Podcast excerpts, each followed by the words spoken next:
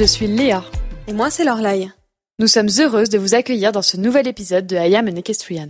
Dans ce podcast, nous échangeons avec des professionnels de la filière équestre autour de discussions longues pour découvrir leur parcours, leur histoire et comprendre comment ces personnes inspirantes ont réussi à transformer leur passion en métier.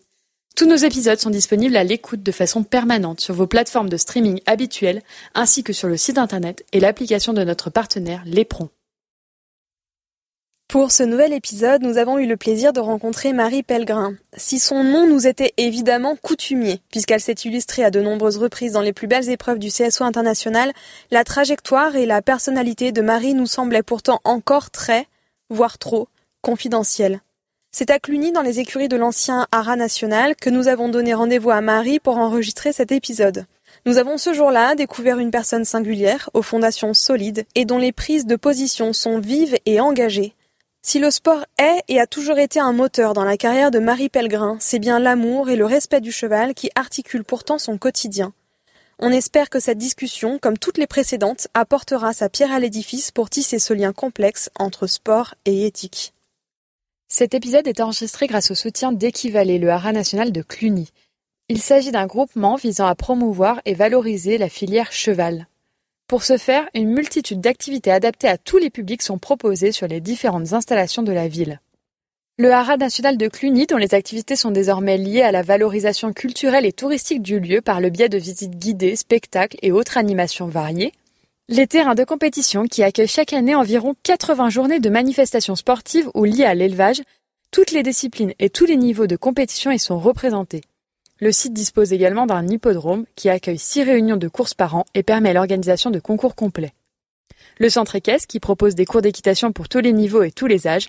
Et enfin le centre de formation au métier de l'enseignement de l'équitation baptisé Équivalé Académie. Focus sur Équivalé Académie qui propose trois diplômes aux cavaliers souhaitant transmettre leur passion. Animateur d'équitation, BPGEPS, activité équestre et un DGEPS sport équestre. À quoi s'ajoute une section sport-études en partenariat avec le lycée de la ville. Ainsi, ce sont quelques 50 élèves qui, tout au long de l'année, se forment pour devenir les moniteurs et coachs de demain. Entre cours théoriques et pratiques, ils bénéficient d'intervenants variés et reconnus qui leur apportent un véritable bagage afin de les préparer au mieux à leur futur métier. Dans le cadre de leur formation, ils peuvent notamment profiter de toutes les infrastructures d'équivalés. Si vous souhaitez vous aussi intégrer l'académie, les recrutements ont lieu tout au long de l'année. La rentrée des AE et BPGEPS a lieu en septembre et celle des DGEPS en janvier. N'hésitez pas à vous rendre sur le site équivalé-ara-cluny.fr pour plus de renseignements. Équivalé est également présent sur les réseaux sociaux, retrouvez-les sur Facebook, Instagram et LinkedIn. Allez, c'est parti, bienvenue dans I Am an Equestrian, le podcast. Bonsoir Marie. Bonsoir. Merci beaucoup d'avoir accepté cette interview organisée par Équivalé, qui est partenaire de cet épisode et que je tiens aussi à remercier au passage. Je vais tenter de vous introduire un peu parce que c'est de coutume chez nous de tenter d'introduire nos invités. Mais ce qu'on préfère encore plus, c'est quand eux euh, le font. Euh, vous allez le voir de toute manière. On va vite revenir sur votre parcours. Euh, Marie, vous êtes une cavalière émérite. Vous avez commencé à monter à cheval très jeune. Votre famille a toujours baigné dans le monde du cheval. Votre grand-père était maître de manège au cadre noir de Saumur, si je ne me trompe pas. Votre papa, Jean-François, a été propriétaire de plusieurs chevaux de Grand Prix, dont entre autres le célèbre Galoubet, et votre maman montait aussi à cheval. Tout vous prédestinait donc à, à, monter vous aussi, et suite à cela, vous vous êtes accroché, vous avez justement transformé cette passion des chevaux en votre métier, puisque vous avez très vite fait le choix de devenir cavalière professionnelle. Après avoir enchaîné beaucoup de succès en compétition, notamment en championnat de France, championnat d'Europe, vous avez travaillé pendant quatre ans chez le cavalier et marchand de chevaux Hubert Bourdi, euh, que l'on connaissait bien. Et puis vous vous êtes installé en Suisse pour fonder votre propre écurie. Vous revenez en France il y a très peu de temps, il y a deux ans à peu près, si, si mes informations sont toujours bonnes. Est-ce que, Marie, cette euh, introduction est à peu près complète? Est-ce qu'il y a des grandes étapes qui ont été euh, formatrices et charnières pour vous et qu'on aurait oublié euh, Il y a eu, oui, il y a eu pas mal de grandes étapes, mais après, avec les chevaux, je crois, c'est le quotidien, le jour après jour, qui fait qu'on apprend. voilà, je pense qu'on arrête d'apprendre quand on arrête de monter à cheval. Donc, de grandes étapes, je dirais pas vraiment. Je dirais, voilà, le quotidien Et jour après jour, on apprend, on se rend compte qu'on sait beaucoup moins qu'on pensait, et, et on continue. Est-ce que euh, Marie, donc, vous pourriez un peu euh, nous parler de vous, mais davantage de votre euh, personnalité, vos traits de caractère, vos points de force aussi? Est-ce que vous pourriez nous dire un peu qui vous êtes? Alors, je faudrait demander aux autres plus qu'à moi, mais je pense que depuis toute petite, j'ai toujours été tellement passionnée par les chevaux. J'étais tout le temps à la campagne, j'étais dehors. je détestais l'école. Euh, je, je, suis allée à l'école le premier jour sans problème et le lendemain, quand on m'a réveillée pour y aller, j'ai dit quoi encore? Donc voilà, au bout d'un jour, c'était quand même assez mal barré. Et euh, je préférais, ouais, je préférais toujours être dehors avec les animaux et, et les chevaux, toujours les chevaux, les chevaux, les chevaux. Ça, ça n'a jamais changé. Vous avez toujours vécu auprès des chevaux. À quel moment est-ce que vous vous êtes dit voilà, c'est ce que je veux faire? C'est une évidence, je vais en faire mon métier. Est-ce que vous avez toujours su d'ailleurs que vous alliez en faire votre métier?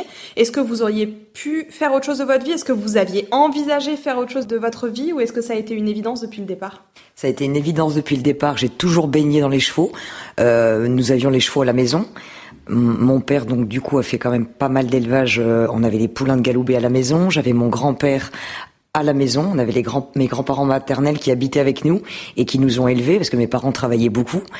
Et euh, donc, euh, donc j'avais mes poneys sur place. Mon grand-père qui était aux écuries avec moi, qui m'a appris à faire un box, qui m'a appris à brosser, qui m'a appris à nourrir les chevaux, à concasser euh, tous les aliments, à calculer les rations, à faire les mâches. Et c'était, c'était vraiment, c'était incroyable pour euh, pour un enfant de baigner dans dans, dans cette atmosphère euh, d'homme de cheval, de passion, d'amour des animaux et des chevaux. J'ai eu une chance incroyable, incroyable. J'aimerais bien avoir votre définition de qu'est-ce qu'un homme de cheval? Un homme de cheval, c'est un homme qui comprend l'animal avant l'athlète. Euh, le cheval, même s'il est domestiqué depuis des, siècles, euh, reste une proie dans la nature. Et il faut jamais perdre de vue euh, cette idée-là. Donc un homme de cheval, c'est un homme qui comprend l'animal, qui comprend sa psychologie, qui comprend ses émotions, et en même temps qui comprend son physique, la mécanique, le fonctionnement physique d'un cheval, et qui sait justement faire passer son cheval avant lui. Vous vous êtes euh, beaucoup entraîné aux côtés de, grands champions, on l'a dit, Hubert Bourdi, mais aussi Gilles Bertrand de Balanda, Hervé Godignon, Michel Robert, etc. Voilà, j'en ai noté, j'en avais noté pas mal. S'il y avait un dénominateur commun de toutes ces personnes aux côtés desquelles vous avez eu la chance de monter et de vous former, lequel est-ce que ce serait? Et finalement, en fait, pourquoi les avoir choisis eux quelque part pour euh, pour progresser Alors au début, c'était mes parents qui choisissaient pour moi. J'étais jeune et euh, là aussi j'ai beaucoup de chance, c'est que voilà j'ai évolué dans une famille euh, vraiment voilà composée de, de personnes très intelligentes, très cultivées et très réalistes. C'est-à-dire que mon père a toujours été très très gentil, mais en même temps très dur. Et c'était toujours bien, mais et euh, il est parti du principe qu'il fallait d'abord euh, que j'apprenne à monter à cheval avant d'acheter des chevaux. J'ai commencé quand même avec des poneys, des chevaux de location. Après, on a acheté quelques poneys que j'ai dû vendre pour avoir des chevaux. Parce que comme toutes les petites filles, euh, quand il m'a dit il faut vendre les poneys, j'ai dit non. Et il m'a dit ah mais parce que tu veux arrêter de monter? Ah mais non. Ah bah alors il faut les vendre pour acheter des chevaux. Et, euh, et, et, ça, c'était une chance énorme. Et euh, donc, donc c'était, ils ont investi vraiment en, euh, dans des stages. Euh, l'apprentissage, les stages avec les meilleurs. Mon apprentissage a pris un certain temps, a eu un certain coût. Faut pas, voilà, il faut se l'avouer. Euh, mais maintenant, je les remercie parce que pour l'âge que j'ai, je vais sur mes 42 ans et avoir autant de, de vécu et autant d'expérience et avoir pu bénéficier de autant de, d'entraîneurs aussi incroyables pour mon âge dans l'équitation, c'est jeune. C'est pas comme dans d'autres sports. C'est il y a, y a, des cavaliers qui montent très tard. On a encore vu Michel Robert gagner deux rankings à Bourg-en-Bresse euh, avec la fougue d'un junior. C'était quand même assez incroyable.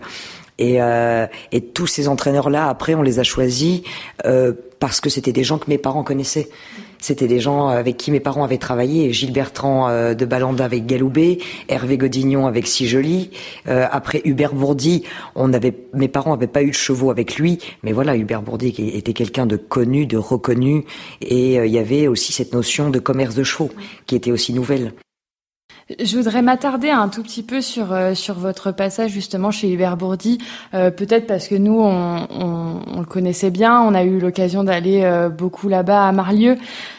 Il y a quand même beaucoup de très bons cavaliers qui sont passés chez lui. je pense notamment à Kevin Slot. Moi, j'y étais en même temps que Anne-Laure Gauthier et Kevin. Et, et du coup, j'aimerais bien savoir un peu euh, votre avis, essayer de comprendre euh, d'après vous comment et pourquoi toutes les, tous les cavaliers qui sont passés chez Hubert ont eu euh, quand même ce, ce succès derrière. Bah, parce qu'ils étaient bons. Enfin, ils auraient pu aller ailleurs aussi, mais voilà, Kevin, enfin, a plus rien à prouver. Et quand il est arrivé chez Hubert, il, il, a, il en a bavé. Hein. Hubert était très dur. Et euh, Hubert était quelqu'un d'extrêmement intelligent, de brillant, euh, très très fort dans le commerce, un talent fou à cheval. Et mais voilà, au quotidien, il pouvait être très dur. Euh, il avait beaucoup d'humour, mais voilà, on, je pense que chaque semaine, en fait, c'était voilà, on avait chacun notre semaine. On prenait pour notre grade pendant une semaine. Après, c'était le tour de Kevin, et là, on compatissait avec Anne-Laure. Après, c'était au tour d'Anne-Laure et on compatissait avec Kevin. Mais ça, ça forge ça forme. Moi, quand je suis arrivée chez Hubert, c'était une époque où j'étais un petit peu entre deux, ça allait pas très bien. J'étais avec Si Jolie, j'ai sauté dans son terrain en herbe, et je me rappelle encore, c'était juste avant les championnats d'Europe jeune cavalier. Et je, savais que ça allait pas, je savais que c'était pas bien ce que je faisais. Donc je fais mon parcours et là, Hubert qui bouge pas, qui attend, qui me regarde et qui me dit, ben t'entraînes pas à monter sur le podium. Mais c'est horrible, mais c'est tellement drôle et c'est tellement vrai enfin voilà, j'ai eu ça chez Hubert, j'ai eu, et à chaque entraîneur que j'ai eu ont été durs à leur manière, mais ils avaient raison. Et si on n'est pas capable d'encaisser ça, euh, enfin autant arrêter. On entend parfois que le succès c'est d'abord 5% de talent ouais. et 95% de travail. De travail, mais de bon travail. D'accord avec ça? Oui, complètement. Mais après, je l'ai aussi fait travailler trop et m'épuiser au travail pour en fait ne pas voir ce qui allait pas inconsciemment, je l'ai fait aussi. Donc il faut faire attention, il faut travailler beaucoup, mais travailler dans la bonne direction. Parce que ça, ça m'est arrivé aussi, et je vois d'autres personnes le faire, de se noyer dans le travail, et, voilà, de se mettre un petit peu des œillères, ça va pas non plus. Mais c'est évidemment, c'est beaucoup, beaucoup, beaucoup de travail. Et ça, il n'y a, a, pas le choix. Et après, plus on avance, plus on délègue, plus on prend du recul et plus on travaille intelligemment et on travaille là où il faut parce qu'on sait s'entourer de bonnes personnes et de, de, de, gens très très compétents autour de soi. Mais ça, c'est une fois qu'on a pris l'expérience, de l'âge et les moyens financiers de pouvoir avoir ce système-là.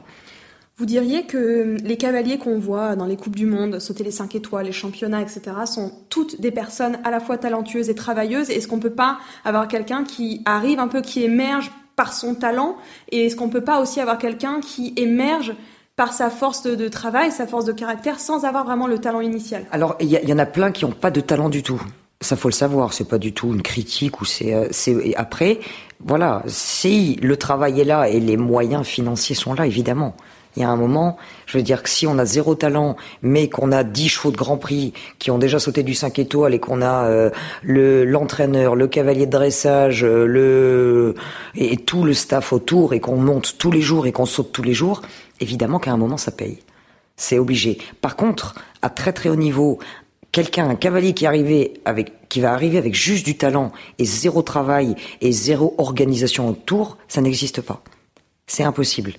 Du talent et aucune organisation et aucun travail, ça va jusqu'à 140 s'il a le cheval qu'il faut. 145 s'il a vraiment un cheval qu'il faut. Et après c'est fini. Ça marche pas, ça n'existe pas. Ça n'existe plus. Il y a trop de concurrence, il y a trop de, de, gens performants, il y a trop de bons cavaliers, trop de bons chevaux, et surtout maintenant trop de gens qui ont accès à toutes les connaissances et euh, à, tout, euh, à tout ce qu'il faut pour réussir. C'est comme dans n'importe quel domaine. Je vais rebondir, euh, je suis pas forcément l'ordre des questions qu'on avait préparées, mais je vais rebondir sur ce que vous venez de dire. Aujourd'hui, le système économique dans lequel un cavalier s'installe est extrêmement important. on peut dire qu'il fait peut-être 50% quelque part de la réussite. Vous, vous êtes donc vous êtes passé chez Hubert, mais vous avez aussi été chez Daniel Ether, euh, pour ne citer que, et puis vous avez donc découvert les rouages du commerce de chevaux de haut niveau. Est-ce que vous pouvez un peu nous expliquer, euh, vous, sur quelle économie est basé votre système, et puis euh, nous dire un peu comment est-ce que vous voyez l'avenir quelque part du sport avec cette économie-là? Nous, on a toujours, c'est pareil. J'ai commencé avec vraiment, je suis né au bon endroit. J'ai commencé avec de la chance, bien évidemment, de par ma famille, les qualités humaines de ma famille, et, euh, et bien sûr euh, des moyens financiers assez conséquents pour me permettre de faire tout ça. Mais après, avec un côté très très réaliste, on m'a jamais caché ce que ça coûtait et on a toujours vendu. Donc euh, j'ai toujours baigné là-dedans. Euh, mes parents ont des bijouteries d'un côté et d'un autre côté, euh, ils sont tous dans les chevaux. Et mon père était quand même précurseur dans, l'élevage. C'est lui qui a importé l'insémination artificielle en Europe. C'était le premier à syndiquer un étalon. Donc voilà, on a quand même une idée économique du système qui est qui est très très réaliste et très claire. Après, donc j'ai toujours dû vendre les chevaux à un moment ou à un autre.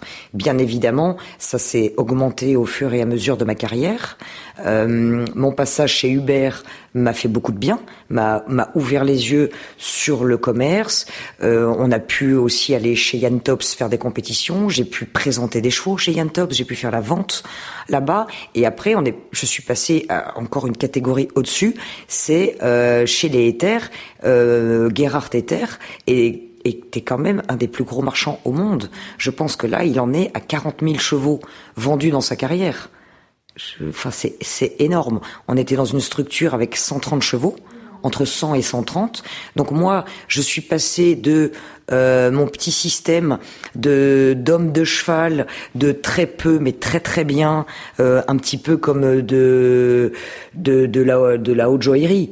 Et là, je suis passé d'un coup euh, sans aucune connotation péjorative. Hein, je cherche juste le mot à un supermarché du cheval où vous avez le premier prix jusqu'au dernier prix et pour tous les goûts pour euh, tous les âges et pour tous les niveaux. Donc là, j'ai encore appris énormément. Euh, vraiment, c'était une expérience assez incroyable. Je suis complètement sorti de ma zone de confort euh, en étant dans une structure qui était à l'opposé de tout ce que j'avais appris, en voyant déjà tellement de clients différents, de tous les pays différents. Donc j'ai présenté, j'ai essayé des centaines de chevaux. Donc après, on voit un peu tout ça. On voit aussi euh, les visites d'achat, les visites pour vendre, les visites pour acheter. Pourquoi les gens achètent, pourquoi les gens achètent pas. Euh, qu'est-ce qui se vend, qu'est-ce qui se vend pas. Les résultats en concours et, et, tout. Et après, tout ce côté commercial et relationnel à avoir avec les clients et le service après-vente. Parce que moi, euh, là-bas, j'avais aussi des clients que je devais entraîner. Donc c'était ma belle famille qui s'occupait de vendre les chevaux, ou et ou moi. Et après, moi, je faisais le service après-vente. Donc, c'était d'entraîner. Souvent, c'était des jeunes filles euh, qui faisaient les championnats d'Europe junior, jeunes cavaliers. Euh, et donc, je devais... Euh, ça, ça c'était un travail énorme. J'avais mes chevaux à gérer, j'avais les clients à gérer, j'avais la maison, mon fils. Et donc, c'était des journées extrêmement lourdes aucune, à aucun moment, je, ne m'arrêtais jamais pour manger à midi. Euh, c'était du matin jusqu'au soir non-stop. Mais vraiment, c'était et c'est voilà et c'est là où il y a un moment où j'ai travaillé beaucoup pour progresser et il y a un moment où je me suis perdue. Et là, j'ai mis les œillères et je me suis épuisée au travail et c'est là où j'ai commencé à me perdre. Voilà. Et comment on fait quand on est inscrit justement dans ce rythme de vie? On a, on a un peu l'impression quand même qu'on peut difficilement faire autrement. Je sais que quand on est, est le nez dans le guidon, on a tellement de chevaux à sortir tous les jours, on a tellement de clients, on a tellement, on, on se dit de toute façon autrement ce n'est pas possible. Comment on fait pour sortir de ça en fait? On se met un coup de pied aux fesses et on lève la tête. Non, mais c'est dur. Ça m'a pris, ça m'a pris un moment. Hein. Ça m'a pris un moment. C'est difficile parce que bah en plus, voilà, j'étais, euh, euh voilà, je suis quelqu'un. Euh, moi, je suis un bon soldat. Hein. Je travaille. Euh, euh, je compte pas mes heures et puis je fais ce qu'il faut. Et donc oui, bah j'étais performante et j'étais, j'optimisais, j'optimisais absolument tout quoi. Donc ça allait à tout le monde. Donc quand personne vous dit lève le pied parce que bah ça arrangeait bien tout le monde que je travaille autant. Et euh, mais il y a un moment, voilà, on commence à fatiguer. Euh, vos proches vous disent oui, là quand même, attention, t'as plus le temps de rien, tu vois plus rien, tu et et, et oui, à un moment, j'ai pris un petit peu de recul, j'ai commencé à lever la tête et à me dire là, c'est un peu trop, C'est trop et pas dans le bon sens, pas dans la bonne direction et ça n'est plus moi. Voilà.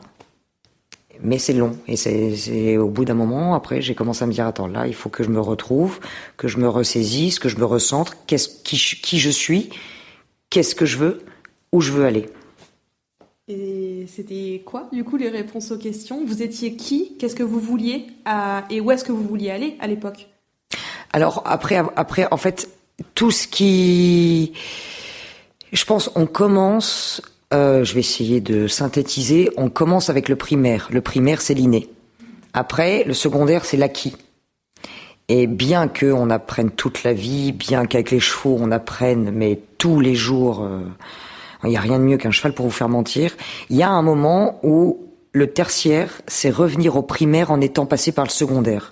Et j'avais vraiment un besoin de, de me retrouver, de retrouver qui j'étais en étant passé par tout ce que j'avais appris. Bien évidemment, c'est rien comparé à tout ce que j'ai encore à apprendre, mais j'ai quand même la capacité de résumer, de synthétiser tout ce qui m'entoure parce que j'aime regarder, j'aime observer, j'aime écouter, j'aime les gens, j'aime un peu tout ce qui m'entoure et, donc voilà, j'essaye de profiter un maximum de toutes les informations qui m'entourent et, j'avais ce besoin de revenir, de d'entamer de, mon tertiaire, voilà, de revenir au primaire et de revenir à qui j'étais. Donc, euh, vous avez euh, vécu cette période-là quand vous étiez en Suisse. Euh, est-ce que vous pourriez, est-ce qu'on pourrait faire un petit bond en arrière et nous expliquer justement pourquoi est-ce que vous avez décidé de partir, de quitter la France et vos écuries pour aller apprendre quelque part un peu, un peu plus loin? D'abord, j'ai décidé parce que je me suis mariée avec Daniel Ether et j'ai toujours eu à cœur. C'était facile. Moi, j'avais peu de chevaux, un camion, un groom. Donc euh, voilà, mes, mes parents quand j'étais jeune ont toujours insisté pour dire tu dois bouger, tu dois voir, tu dois aller chercher, tu dois aller apprendre. Donc là, de se retrouver dans un système germanique, c'était très très intéressant. C'est très différent de la France. Et là, on voit la France d'un côté, d'un œil extérieur. Donc on voit ce qui va, on voit ce qui va pas. Euh, comme d'habitude au début, ben voilà, on arrive dans un système nouveau, donc là on se dit ok, il y a quand même pas mal de trucs. Le système germanique quand même, il y a une cohésion, une cohésion de groupe, il y a une, il y a, il y a, une vision à long terme. Voilà. C'est-à-dire que quand on voit tous ces cavaliers allemands qui s'occupent des cavaliers plus jeunes, qui s'occupent des cavaliers juniors, qui s'occupent des cavaliers poneys, je veux dire, les, cavaliers allemands de l'équipe de poneys, ça ressemble à des petits Allemands ou des petits Marcus Henning. Voilà. Qu'est-ce que, d'après vous, il faudrait euh, importer euh, finalement en France de ce système-là? La rigueur. La rigueur et le travail. Arbeit. bah, à ce propos-là, nous, on avait, on a interviewé, on a eu la chance d'interviewer Michel Sor, qui est le chef d'équipe suisse. Et on a on évidemment beaucoup parlé de l'équipe suisse qui est une équipe très très forte qui compte quand même euh, pas moins des deux euh, meilleurs cavaliers mondiaux dans leur équipe et je pense aussi aux jeunes cavaliers comme Brian Balsiger qui arrivent. Comment est-ce que d'après vous est-ce qu'on explique un tel succès, autant de résultats sur un aussi long terme dans un si petit pays. Dans un si petit pays notamment, euh, oui. Euh, là aussi, vous prenez deux exemples de deux familles. Euh, voilà, le papa de Steve Garda euh, était déjà un cavalier très très connu. Steve a toujours été prédestiné à cette carrière tout petit, il était déjà poney, à cheval, sérieux, appliqué, consciencieux, même parfois trop. Il était tellement dans son truc, je me rappelle encore, il est plus jeune que moi. Et, euh, et tout le monde savait déjà quand il était tout petit que ça allait être une star. Ça se voyait déjà, le comportement et euh, tout l'entourage qui allait, qui, qui, allait aussi. Et il avait, il avait tout pour réussir. C'était déjà, il y a des gens comme ça, on voit. C'est il y avait aucune discussion, il y avait aucune question qui se posait. Et après, voilà, il avait le talent, l'intelligence, la rigueur et l'entourage. Avec des gens réalistes autour de lui, des gens euh, qui étaient là pour le soutenir, pour l'aider, mais qui étaient aussi durs. Donc euh, Steve, Steve, il est numéro un mondial. Enfin, demain, euh, il y a un problème avec les grooms aux écuries. Il va brosser, il va faire les box, il va nourrir, il sait tout faire. Moi, je l'ai vu faire. C'est le parrain de Louis, c'est le parrain de mon fils. Donc, euh, c'est un homme de cheval. Voilà. Et quant à Martin Fuchs, c'est le, fils de Thomas Fuchs, et il a comme euh, oncle euh, Marcus Fuchs. Donc voilà, c'est une des grandes familles de l'équitation de la Suisse. Donc là aussi, il y a tout le système était déjà en place. Tout était là pour lui. Tout à l'heure, vous nous disiez, il faut rassembler tous les éléments pour réussir. Il faut avoir tout. Et là, on en parle et vous en parliez pour votre cas à vous, mais aussi pour celui de Steve et de, et de Martin Fuchs. Du coup, mm. vous étiez issu de ces familles qui offrent ces possibilités-là, qui vous encadrent, qui vous entourent, qui vous fournissent des chevaux, qui vous... C'est encore un peu différent. C'est encore différent, bien sûr, mais en tout cas, il y a un, un petit dénominateur commun qui pourrait être celui-ci. Est-ce qu'on peut faire autrement? Est-ce qu'on peut rassembler tous les éléments qu'il faut pour réussir aujourd'hui quand on n'est pas issu d'une famille cavalier, quand on n'est pas issu d'une famille qui a des moyens financiers, quand on sort un peu de nulle part, qu'on part un peu de zéro, est-ce que c'est faisable d'arriver au top? C'est beaucoup plus dur, mais c'est faisable. À la fin, euh, voilà, s'il y a le talent et l'envie, euh, y, a, dans n'importe quel domaine, il y a des gens qui sortent de nulle part et qui, qui y arrivent. Enfin, c'est à aucun moment c'est une excuse ou euh, mais oui dans le monde de l'équitation c'est difficile et ça va devenir de plus en plus difficile. On voit bien la direction que que, que, que ça prend pour le haut niveau. On voit bien pour aller au très très haut niveau tout ce qu'il faut les moyens qu'il faut. On voit bien qu'on prend la direction de la Formule 1 ou du sport nautique. Faut pas se cacher la vérité. Donc il faut trouver un juste milieu entre tout ça. C'est là où c'est difficile parce que là, on parle aussi d'animaux, on parle de bien-être animal. Euh, donc voilà, on parle pas de machines. Donc bien sûr, on a besoin de ces clients, de ces gens fortunés. Euh, bien sûr qu'on en a besoin pour vivre. Bien sûr qu'on en a besoin pour faire notre travail, mais pas à n'importe quel prix. Faut pas tout accepter non plus. Et voilà, je pense qu'il y a des choses où il faut un peu mieux et plus cadrer. Je voulais aussi rebondir sur euh, quelque chose que vous avez dit juste avant, que, que Steve Garda notamment avait le travail, le talent, l'intelligence. Et je voudrais m'attarder là-dessus parce qu'on a beaucoup parlé de travail et de talent. Et je pense à, notamment à l'interview qu'il a donnée sur les Jeux Olympiques. Et je pense aussi au fait que vous, vous prenez, j'ai l'impression en tout cas de mon point de vue, de plus en plus position sur certains sujets. Est-ce que vous pensez que pour être un grand champion, il faut évidemment du travail, évidemment du talent, évidemment des moyens financiers, mais aussi l'intelligence, le recul, euh, d'être un peu porte-parole comme l'est Steve, comme l'est Kevin, comme je trouve en tout cas que vous l'êtes. Euh, Est-ce qu'il faut aussi ça pour être euh, pour être un sportif au-delà d'un cavalier, un sportif. Euh, Après, il y a, plus. Alors, euh, je, me compare absolument pas parce que je n'ai absolument pas les résultats de de Kevin ou de ou de Steve. Mais moi, ma démarche est un petit peu différente. J'ai voilà, je fais du commerce, je vends toujours les chevaux avant qu'ils arrivent à haut niveau. J'ai peu de chevaux, j'ai une vie à côté. J'ai été éduqué pour avoir une vie à côté aussi. Moi, j'ai pas envie de rentrer dans les 30 meilleurs mondiaux. J'ai pas envie de faire du concours tous les week-ends. La vie, c'est pas ça et j'ai un enfant, j'ai envie de m'occuper de lui, j'ai, enfin, et voilà, j'aspire à d'autres choses euh, intellectuellement. Et euh, donc oui, moi je, veux, je voudrais faire des coupes des nations. Euh, je, l'ai déjà fait, c'est ce que je préfère. Les championnats, c'est mon rêve. Les Jeux Olympiques de Paris, c'est mon rêve. Mais j'ai pas besoin pour ça d'avoir 10 chevaux et de faire du concours tous les week-ends. J'ai besoin de deux cracks et de rester réaliste, de rester concentré et de rester dans le coup. Donc il faut juste trouver l'équilibre entre les deux. Mais c'est pas du tout euh, comme Steve ou Kevin qui, qui, passent leur vie à ne faire que ça. Et il y a deux sortes de champions. Donc là, je ne parle absolument pas de moi.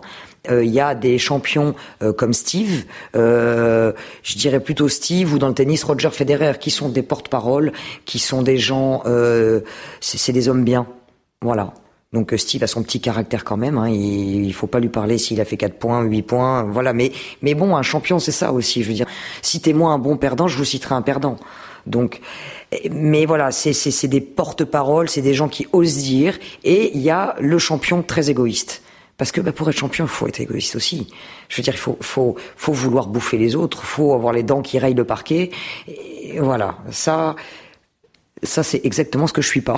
Donc déjà, je pars avec un handicap, mais il y a ces deux catégories-là. Et vous pouvez voir dans n'importe quel sport, il y a les sportifs, les champions que tout le monde déteste, mais c'est des bêtes. Et il y a les sportifs qui sont aussi des bêtes et qui gagnent tout, et que tout le monde adule. Voilà.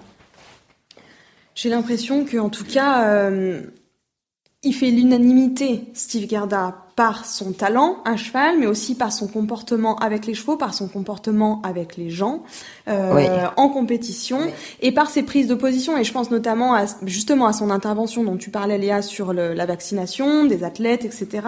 Je trouve que c'est une prise de hauteur par rapport à sa situation, par rapport à notre sport, qui est quand même un peu un huis clos, hein, qu'on se le dise. On est tous les week-ends avec les mêmes personnes. C'est comme si on vivait dans une bulle quelque part. Mais on est, on est une, une bulle hors de la réalité. Kevin nous alors Kevin parlait de communauté, la FEI a envie de parler de communauté. On peut aller plus loin et parler justement de cette bulle. Est-ce que c'est ça aussi qu'on a envie de, enfin, en tout cas, est-ce que c'est à ça que vous aspirez pour le futur de l'équitation, à plus d'athlètes, plus de cavaliers comme Steve Gerda, qui vont pouvoir remettre un peu d'humanité, remettre un peu de, de réalisme dans ce sport? Euh, Oui, après c'est un peu utopique ça. Mais si on est, si on est utopique, est-ce que c'est un peu à ça qu'on... La question est encore plus, euh, plus vaste, parce que c'est à ça qu'il faut aspirer pour le monde entier. C'est de l'humanité, de l'empathie, euh, de la bienveillance, euh, sans pour autant se laisser marcher sur les pieds et tout accepter. C'est, c'est pas ça que je dis. Bien sûr qu'il y a plein de choses qu'il faut pas accepter. Il y a plein de choses. Euh, moi, enfin, je mets entre guillemets. Hein, moi, je suis euh, entre le bon sens, la bienveillance et le coup de pelle. Parce que non mais parce qu'il y a des fois, il y a des choses, c'est non. Il y a des choses, c'est impardonnable. Et il y a des choses, je suis désolé, mais c'est pas possible. Et donc là, euh, on nous interdit des choses qu'on ne devrait pas nous interdire, et on laisse aller et on laisse, on autorise des choses qui sont absolument inacceptables. Donc moi, je suis assez révolté, mais en général. Mais parce qu'il y a de quoi être révolté en général. Je veux dire, nous, notre petit, notre petit milieu, c'est juste un reflet de ce qui se passe partout donc euh, oui, des porte-paroles, oui, on en a envie plus, mais on a envie surtout de gens qui font ce qu'ils disent. Parce que des gens qui racontent, des gens qui disent, alors ça, il y en a un paquet. Mais Steve Garda, il fait ce qu'il dit. Moi, j'essaye au maximum de faire ce que je dis, sinon je me tais. Et ça, en anglais, on dit walk the talk. Ça veut dire ce que ça veut dire. C'est et ça, c'est ça que je ne supporte plus, mais d'une manière générale. Voilà. Parce que parler, parler, dire des choses, et après, les gens font le contraire de ce qu'ils ont dit. C'est insupportable. Je crois qu'on va revenir un, tout petit peu plus tard aussi sur vos prises de position, mais je voulais revenir un peu au sport. Vous avez euh, concouru de, de, très grands championnats. Vous avez été euh, notamment euh, réserviste aux Jeux, aux Jeux équestres mondiaux de Lexington, aux côtés d'un certain Kevin, Patrice, Pénélope Olivier Guillon. Rien que ça. vous avez été dans les équipes jeunes cavalières, juniors, etc. Ça fait maintenant des années que vous êtes justement dans cette bulle, dans ce sport. Quels sont les grands changements, vous, que vous avez pu constater qu'il soit euh, malheureusement négatif ou positif. Et qu'est-ce que euh, aujourd'hui euh, vous pensez qu'il faudrait reprendre de ce qu'il y avait avant? En, positif, bah, c'est l'évolution, euh, la, qualité des concours, la qualité des chevaux, la qualité des cavaliers, la qualité des terrains. Euh, avant, on sautait sur des terrains, euh, mais ça choquait personne. Maintenant, il y a des terrains sur lesquels on a sauté il y a 20 ans, 30 ans. Maintenant, les, enfin, les cavaliers seraient au bord de la piste, ils disent, non, mais jamais de la vie, quoi. C'est pas possible. Ou, voilà, je veux dire, l'amélioration de la qualité de vie des chevaux, des soins. C'est oui oui l'accès quand même à plus de monde à plus de concours.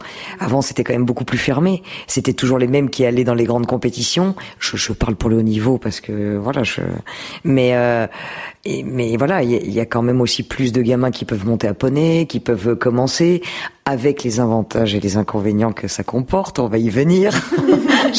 Je, vois déjà les sourires. Mais c'est euh, oui. Donc l'accessibilité à plus pour beaucoup de mieux pour les chevaux, pour les cavaliers, pour euh, pour tous les gens de la filière. Et après, bah, l'inconvénient, c'est voilà, c'est un petit peu, c'est du nivellement par le bas, mais encore une fois, le nivellement par le bas, il est partout. Je, enfin, je vois l'école, on voit partout, on voit les, les, les, enfants, on voit l'éducation des gens, enfin la non-éducation des gens. Et moi, je vois ça à l'école aussi. Et, y a, enfin, ça va plus. il y a tellement de choses qu'il faudrait remettre au goût du jour. Le monde a trop changé. Et là, le monde est en train de faire, de prendre un virage sans précédent. Et j'ai l'impression qu'il y a personne qui s'en rend compte. Donc je trouve ça fou.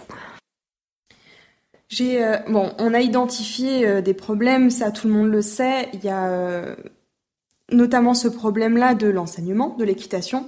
Et au-delà de juste faire des constats, en fait, sur l'enseignement, ça, je vais surfer un peu sur l'article qui est paru dans Grand Prix que dans lequel vous avez pris la parole. Comme ça, ça renverra aussi les gens à, mm. à cet article-là si besoin. Ça évite de, de faire du dans la redondance, mais J'aimerais bien qu'on parle solution. Et notamment solution, vous en avez évoqué une dans, cet article et c'est de ça que, que, je voudrais parler avec vous.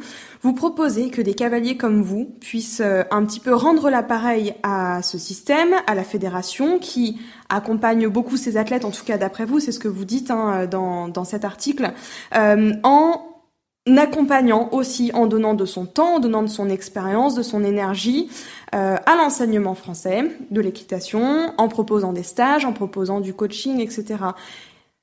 Vous pensez que le système est prêt aussi euh, Et euh, je vais rebondir, je vais utiliser quelque chose que nous a dit Andy Booth. Il nous a fait une blague qui était est-ce que vous connaissez la différence entre un moniteur et Dieu? C'est qui qui a fait la blague? le Dieu se prend pas pour un moniteur. C'est que Dieu ne se prend pas pour un moniteur. Euh, tout ça pour dire, est-ce que vous pensez qu'en fait ils sont prêts aussi, les enseignants, les futurs enseignants, les enseignants actuels, les formateurs actuels, à se remettre en question, à essayer d'évoluer, à accepter le fait que oui, ils sont diplômés, mais que le niveau n'est peut-être pas celui qu'il devrait être? Bah, J'ai envie de vous dire, il n'y a pas vraiment le choix. Enfin, il y a un moment, euh, et encore une fois, c'est pas du tout, je critique pas les, les gens, mais après, je veux dire, il y a des gens qui sont faits pour ça, il y a des gens qui sont pas faits pour ça. Il y a des gens qui se donnent les moyens, il y a des gens qui se donnent la peine, et il y, y en a qui se donnent pas de la, peine. enfin, je veux dire, moi, j'ai accepté euh, mon poste au comité pour essayer de faire bouger les choses. Après, encore une fois, si je vois que j'ai pas d'écho, bah, je me débrouillerai différemment et toute seule. Mais je vais pas attendre qu'on essaye de changer, de commencer à changer les, règlements et tout ça. On voit bien que ça va passer dans les tuyaux. On voit bien que voilà, il va falloir changer euh, les euh, déjà la durée. Là, j'ai vu quand j'ai donné mon stage donc à équivaler que la durée était de la durée de la formation était de huit mois. Euh, huit mois avec tous les jours passés dans les écuries à côté où ils travaillent, euh, plus les sûrement les congés, les week-ends ou je sais pas. Enfin, c'est pas suffisant. On peut pas apprendre assez bien. Et après, encore une fois, euh, les formateurs parfois sont assez jeunes, ont du mal à se faire peut-être aussi entendre et écouter. Et donc le temps de modifier un petit peu ce qui doit être modifié, moi, j'ai juste proposé de donner de mon temps gratuitement pour aider. Parce que là, je reviens sur l'article de Grand Prix. Il y a quelques, voilà, il y a quelques commentaires. Euh, il y a beaucoup de commentaires très gentils. Enfin, il y a quelques commentaires pas très sympas. Enfin, excusez-moi de juste, en attendant d'essayer de trouver des solutions euh, euh, réglementaires et des solutions fédérales, euh, juste de donner de mon temps gratuitement. Parce qu'après, quand j'entends aussi que tous les cavaliers de haut niveau sont pas pédagogues, non mais d'accord, mais enfin en attendant, c'est toujours mieux que rien. Mais encore une fois, c'est c'est une tendance générale. Les, je veux dire, c'est un secret pour personne. On en parle aux infos que les enfants de sixième euh, ont un niveau de CE1, que et ainsi de suite et ainsi de suite. Donc, enfin, c'est c'est partout pareil. Faut juste un petit peu relever la tête, se, prendre conscience un petit peu de, de, la réalité, mais les gens veulent plus entendre la, la, réalité. On peut plus rien dire.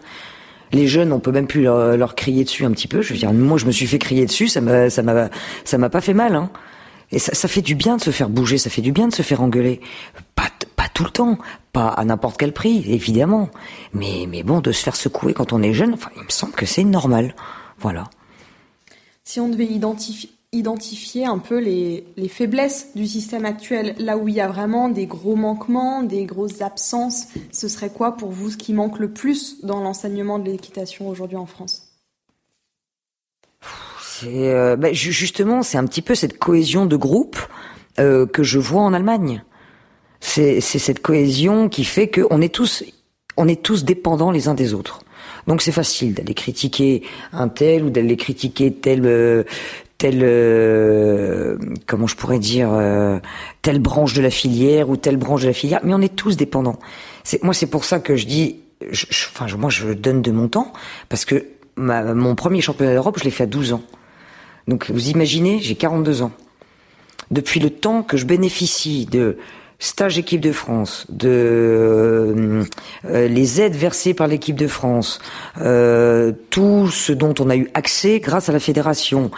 Là, on a quand même des stages avec Henk Noren, avec Barnabas, le dresseur de Henk. c'est quand même pas rien. Avant, on avait plein d'autres, euh, et, je parle aussi de tous les sélectionneurs euh, qui sont autour, euh, Sophie Dubourg, de, de, là on a Thierry Pommel, Édouard Coupéry. Enfin, faut quand même réaliser qu'il n'y a pas tous les pays qui ont tout ça. Et avant, et, et ceux qui étaient là avant eux. C'est quand même énorme. Et tout ça, c'est quand même payé par les licences et les clubs. Donc oui, trop de démocratisation sans faire attention à la qualité, on voit bien que ça va pas. Mais il faut juste inverser un peu la tendance et repartir dans la bonne direction. Il y a, y a que les gens qui font rien à qui n'arrive rien. Donc là, on a vu que ça allait pas. Je sais toutes les critiques qu'il y a sur la Fédé, sur le président de la fédération. On va pas revenir là-dessus encore une fois. Ça va rien faire avancer du tout. Mais voilà, quand on avance et qu'on fait les choses, bah des fois on part un peu trop à droite ou des fois on part un peu trop à gauche. Il suffit de oh, réajuster, réajuster, réajuster. Ah ben c'est sûr qu'en restant statique, euh, on va ni à droite ni à gauche, mais enfin on va pas en avant non plus. Donc voilà, moi je propose des solutions déjà rapides pour réajuster rapidement, parce que de faire des nouveaux règlements, de transformer tout ça, c'est lourd et c'est long. Il faut demander l'autorisation à un tel, qui va demander l'autorisation à un tel, à un tel. Je vais pas non plus expliquer euh, la bureaucratie ou la lenteur euh, de toutes les instances. Ça se vérifie partout. C'est comme ça. Est-ce que c'est justement, alors encore une fois, nous, on n'est on est absolument pas là pour faire euh, débat ou buzz ou quoi. C'est d'ailleurs ce qu'on dit toujours à nos invités avant d'arriver. Euh, et on n'a jamais pris position sur euh, les élections qui viennent de passer. On ne le fera pas. Mais c'est quand même un sujet, moi, que j'avais envie d'aborder avec vous. Est-ce que c'est pour cette raison-là euh, que vous avez eu envie de vous investir dans la fédération, que vous avez eu envie de vous impliquer au niveau politique, que vous avez porté la liste notamment de Serge Lecomte? Est-ce que vous pouvez nous expliquer un peu pourquoi cet engagement, pourquoi euh, l'avoir voulu et, qu'est-ce qu'il a impliqué pour vous? Bah, C'est exactement ce que j'ai dit euh, tout à l'heure, c'est euh, de faire ce qu'on dit. Donc j'ai quand même mis le doigt sur beaucoup de choses qui allaient pas dans des articles l'année dernière. Euh, j'ai pas la langue dans ma poche. Euh, J'essaye par contre de pas parler pour rien dire non plus. Et euh, quand on m'a proposé le poste, je l'ai refusé dans un premier temps. Et après j'ai réfléchi je me suis dit, je suis pas très crédible si je le refuse. On me donne quand même l'occasion de pouvoir avoir une voix. Qui sera écoutée ou pas, je ne sais pas encore. Je vous le dirai dans l'avenir. Je le souhaite vraiment. Sinon, je serais déçu. Euh, après, voilà, je suis aussi là pour écouter, pour voir, parce qu'une fois qu'on est dedans, et j'ai déjà abordé quelques sujets où on m'a démontré que c'était pas si simple, où on m'a démontré par des chiffres, par des règlements, des lois, euh, voilà, que c'était quand même un peu plus compliqué que ça chose que je, je, veux bien accepter. Par contre, après, voilà, il y a des choses où il faut se bouger, il faut y aller, il faut changer, et c'est c'est comme ça. Donc là, par contre, je n'accepterai pas qu'on me dise c'est un peu plus compliqué que ça. Voilà, ça dépend pour quel sujet. Mais il y a un moment, je suis pas crédible si j'accepte pas. J'ai quand même bénéficié de tout ça pendant des années. J'ai bénéficié de toutes ces aides pendant des années, des années, et là, j'ai, entre guillemets, j'ai ouvert ma gueule l'année dernière dans plusieurs articles. Il y a un moment, je dois faire ce que je dis. Sinon, c'est pas moi. voilà. Bon, il y a encore tellement de sujets qu'on aimerait aborder avec vous. Je ne sais pas si on aura vraiment le temps de tous les balayer parce qu'il se fait déjà tard il y a couvre-feu et tout ça, tout ça. Euh, alors, vous allez me dire en fait le sujet que vous préférez aborder maintenant. Il y en avait deux il y avait, euh, j'ai mon cœur balance, j'arrive pas à me décider. Il y avait le fait, euh, toujours dans le dans dans la partie enseignement et un petit peu les manquements. Andy Booth nous a dit dans l'épisode qu'on a enregistré avec lui que ce qui manque aussi, c'est en fait il y a deux parties. Enfin, il y a plusieurs étapes. Normalement, on comprend le cheval. Ensuite, on le monte. Et il dit, nous, on fait des cavaliers, on fait des gens qui comprennent l'équitation, qui montent sur le cheval. Mais on ne fait pas des cavaliers qui comprennent le cheval. Donc ça, c'est Et c'est exactement ce que je fais. voilà, donc ça je sais exactement. Donc ça c'est un des sujets que j'aime bien. Et après l'autre sujet c'est euh, un petit peu la place de la femme dans le sport. Et dans le sport j'ai envie de parler bah, notamment de l'équitation. On sait que c'est un sport qui n'est pas comme les autres. C'est le seul sport mixte des Jeux Olympiques. J'aimerais bien savoir comment vous le vivez vous en tant que femme, en tant que mère. Est-ce que vous avez l'impression d'avoir eu des opportunités égales à celles des hommes? Alors dites-moi quel est le sujet que vous préférez aborder. Euh, on, bah, on, peut aborder les deux. Hein. On va aborder les deux. Bah, oui, on aborde les deux. C'est important les deux quand même. On aborde en premier. D'abord euh, l'enseignement. L'enseignement. On était dans la. Alors là, l'enseignement, on est, on est en plein dedans parce que donc encore une fois, euh, j'ai tellement, euh, j'aime tellement les animaux, j'aime tellement les chevaux, j'ai tellement baigné dans dans cet amour, ce respect du cheval et tous ces hommes de chevaux autour de moi qui, euh, avec mon grand-père, une fois qu'on avait tout fini dans l'écurie, on, on, faisait les rations qu'on mélangeait, qu'on mouillait, euh, et après il disait maintenant on s'assied on écoute les chevaux manger. C'est qui qui fait ça maintenant? Voilà. Et donc moi, j'ai, ça, je peux vous en raconter des centaines comme ça. Et, euh, et voilà, moi, enfin, je, suis assez ému dès que je parle de ça parce que c'est ma passion et de, de, de voir euh, moi je prends autant de plaisir à monter un Grand Prix que euh, à jouer avec euh, à, à, avoir de l'interaction avec un cheval et de jouer avec dans un manège et de passer un moment de complicité en fait c'est dès qu'il se passe quelque chose c'est voilà quand je monte un Grand Prix et qu'il se passe quelque chose entre mon cheval et moi, quand je monte un jeune cheval et qu'il se passe quelque chose, quand je joue avec un cheval et qu'il se passe quelque chose, quand je suis dans le manège avec mon 3 ans et mon fils et que je vois qu'il se passe quelque chose entre le 3 ans et mon fils, ben voilà, moi c'est toutes ces choses-là qui, qui m'émeuvent et, et j'essaye de transmettre ça à mes élèves. Mais quand je donne des stages, quand je donne des cours, je, je, je fais travailler que les cavaliers. Parce que à la fin, les chevaux vont si les cavaliers sont bons. Les, chevaux, pourquoi je les embêterais pour rien Les pauvres, ils y sont pour rien? Ils n'ont pas demandé à avoir une selle et un filet sur le dos. Ils sont faits pour manger de l'herbe dans un pré. Donc maintenant qu'on a fait ça, on est responsable de son cheval. Et après, les gens, combien de fois, je peux même pas compter combien de fois j'entends les gens dire oui, alors mon cheval il est comme ci, mon cheval il est comme ça. Les gens se rendent même pas compte quand ils me parlent de leur cheval qu'ils me parlent d'eux. Moi, je suis pas juste entraîneur. Je suis, euh, moi, je suis maman. Euh, euh, et, enfin, quand j'ai souvent des, jeunes filles ou des, des, jeunes, des jeunes cavaliers, mais euh, c'est de la psychologie. Ça me fait sourire intérieurement à chaque fois. C'est de, c'est vraiment de l'étude du comportement humain. Et après, on voit ces chevaux là qui nous regardent comme ça, à dire. Non, mais des, fois, je, voilà, des fois, on croise des regards. Des fois, j'ai mon regard qui se croise avec des chevaux quand j'entraîne des gens, où vraiment, voilà, il se passe quelque chose. Et voilà, et des fois, j'ai l'impression qu'à la fin des séances, il y a des chevaux qui commencent un petit peu suspicieux et qui, à la fin de la séance, disent, que, ont, ont un regard et un comportement, l'air de dire, ah mais c'est tout, c'est fini, c'est bon? Ils sont là, l'air de dire. Merci. c'est sûr, c'est pas pour rien qu'on dit que le cheval est le miroir de son cavalier. Hein. Complètement. Complètement, et c'est déjà fou, euh, c'est déjà fou qu'un animal aussi euh, imposant euh, accepte tout ça. Donc ça, ça se respecte. Moi, mon grand-père disait toujours, c'est un honneur de monter à cheval. Et ça, je répète à mes élèves. Donc il y a des gens chez qui je trouve écho, et des gens que je vois rigoler. Bon, bah alors s'ils rigolent, ben, c'est pas grave. C'est comme ça. Je peux pas, je peux pas convaincre tout le monde, mais j'essaye de transmettre cette, cette, passion et cet amour, parce qu'à la fin, c'est aussi ça qui fait réussir. Et encore faut-il avoir une bonne idée du bien-être animal, encore faut-il avoir une bonne idée du comportement à avoir. C'est pas être permissif, c'est comme avec les enfants. Il faut des barrières. Un cheval heureux, c'est un cheval qui sait ce qu'il a le droit de faire et le droit de pas faire. C'est pas un cheval à qui on laisse tout faire, c'est pas vrai. C'est faux. Donc voilà, encore faut-il avoir une bonne idée de tout ça. Mais, mais c'est important de transmettre tout ça.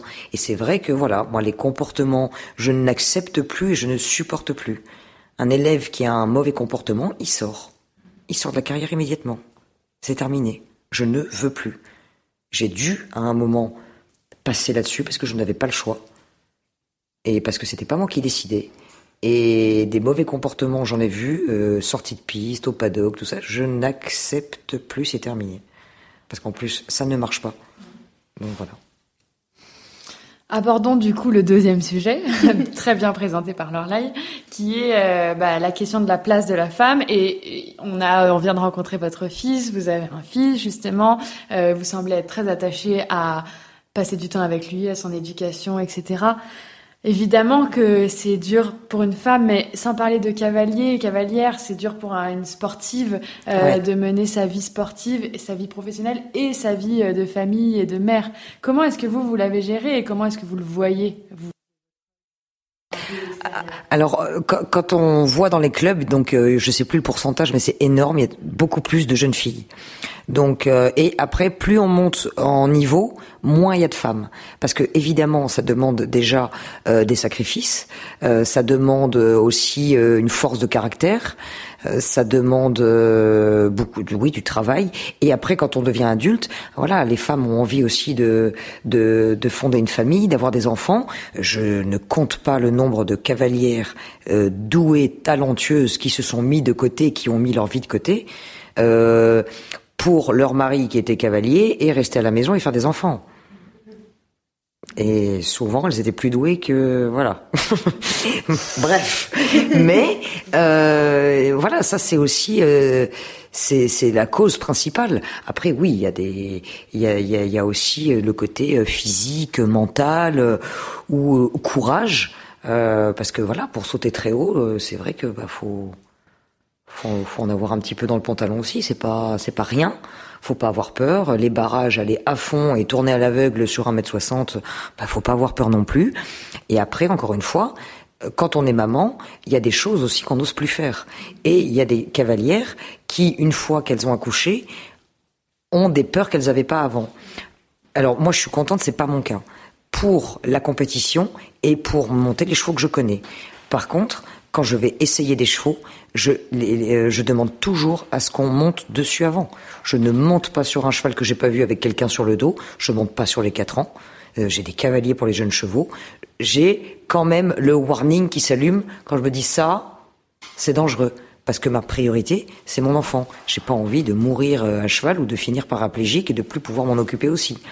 Donc voilà, en compétition, aller à fond au barrage, je me pose jamais cette question-là, jamais. Par contre, voilà, je fais très attention, je monte pas sur n'importe quel cheval, n'importe euh, quand, n'importe comment, et je monte moins sur les chevaux de mes élèves aussi. J'essaye de moins le faire. Alors maintenant, j'ai beaucoup moins d'élèves. J'ai beaucoup moins d'élèves. Euh, j'en ai deux principales qui ont des très bons chevaux. Euh, donc voilà, c'est cadré, c'est moi qui gère, je, monte dessus, ça, ça va. Mais sinon, ça, je ne fais plus toutes ces bêtises-là. Je délègue, c'est ce que j'expliquais avant, sur le système où on travaille mieux euh, et on se concentre sur l'essentiel et on délègue. Et on s'entoure de gens très compétents. C'était parce que ça, c'était pour les femmes, c'est pas fini. Oui. parce que là, on a la raison, quand même, les raisons pour le haut niveau. Euh, après, il y a aussi, euh, on vit dans, on, on, évolue quand même dans un monde qui est quand même assez macho, assez misogyne. Et voilà, il faut pas se cacher la vérité. Donc c'est aussi un peu plus difficile de se faire sa place quand on est une femme. On doit accepter un peu plus ou laisser passer ou laisser courir, vous appelez ça comme vous voulez, euh, des comportements ordinaires est-ce que le fait que l'équitation soit justement le seul sport mixte aux Jeux Olympiques, est-ce que ça change vraiment quelque chose? Est-ce que c'est avantageux, désavantageux? Bah, c'est désavantageux parce que ça fait deux fois plus de concurrents. Alors bon, maintenant l'équitation change beaucoup, hein, donc euh, il y a des chevaux de plus en plus fins, de plus en plus dansants. Euh, les, les, les, femmes, enfin, je veux dire, quand on voit le talent de toutes ces cavalières, mais il y en a moins que les hommes parce que les femmes, les femmes, elles se marient, elles font des enfants, il y a la maison, il y a tout ça. Et les hommes peuvent se consacrer eux euh, à faire euh, le sport, la compétition. Donc la différence, elle est là. La différence, elle n'est pas en termes de qualité d'équitation ou de qualité de mental en, en piste. Ça, je pense que ça, ça n'a rien à voir. Après, il y a certains chevaux, évidemment, que des femmes ne peuvent pas monter. Mais il y a aussi des, certains chevaux que des hommes ne peuvent pas monter. Donc ça, c'est une grosse différence. Après, de toute façon, euh, en ce qui concerne voilà la place des femmes dans, dans, dans notre sport, euh, ou alors est-ce que c'est un frein ou quelque chose? Non. Il y a, c'est vraiment le résultat qui compte. En tout cas, moi, j'ai jamais eu de problème. Après, notre sport fait qu'il n'y a pas que le, le résultat en compétition. Nous, on fait de la compétition, du coaching et du commerce. Donc après, oui, c'est un monde d'hommes. Oui, il faut faire sa place, mais je dirais c'est pas vraiment pour la piste. C'est le à côté. Ou voilà, il faut pas tout accepter non plus.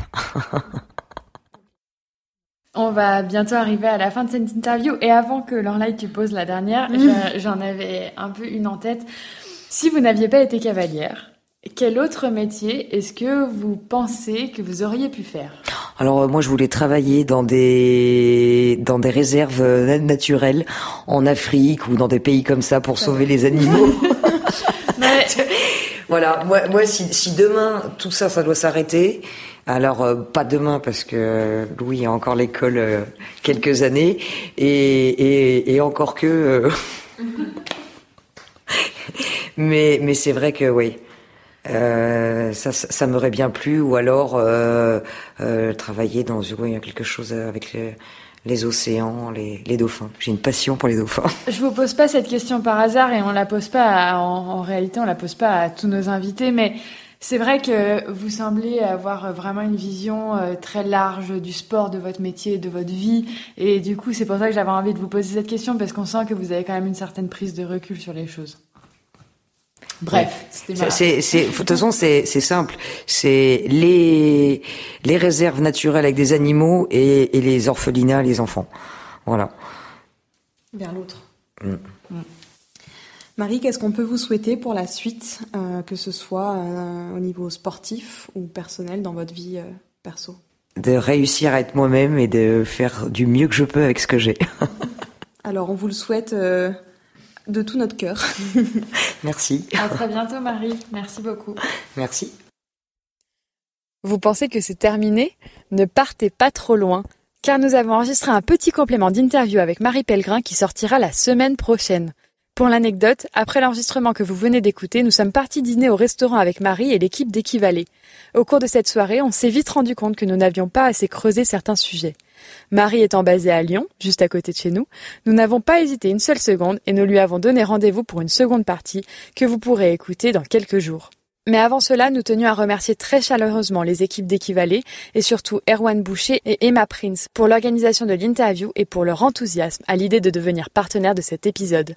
Si vous écoutez cet épisode dès sa sortie, ce week-end c'est le Grand National de Cluny et vous devriez normalement nous y voir. Nous avons hâte de découvrir cet événement organisé par les équipes d'Équivalé. J'espère que cet épisode vous a plu. Si c'est le cas, n'hésitez pas à nous envoyer un message privé sur Instagram et je vous dis à très bientôt pour la seconde partie de cette interview.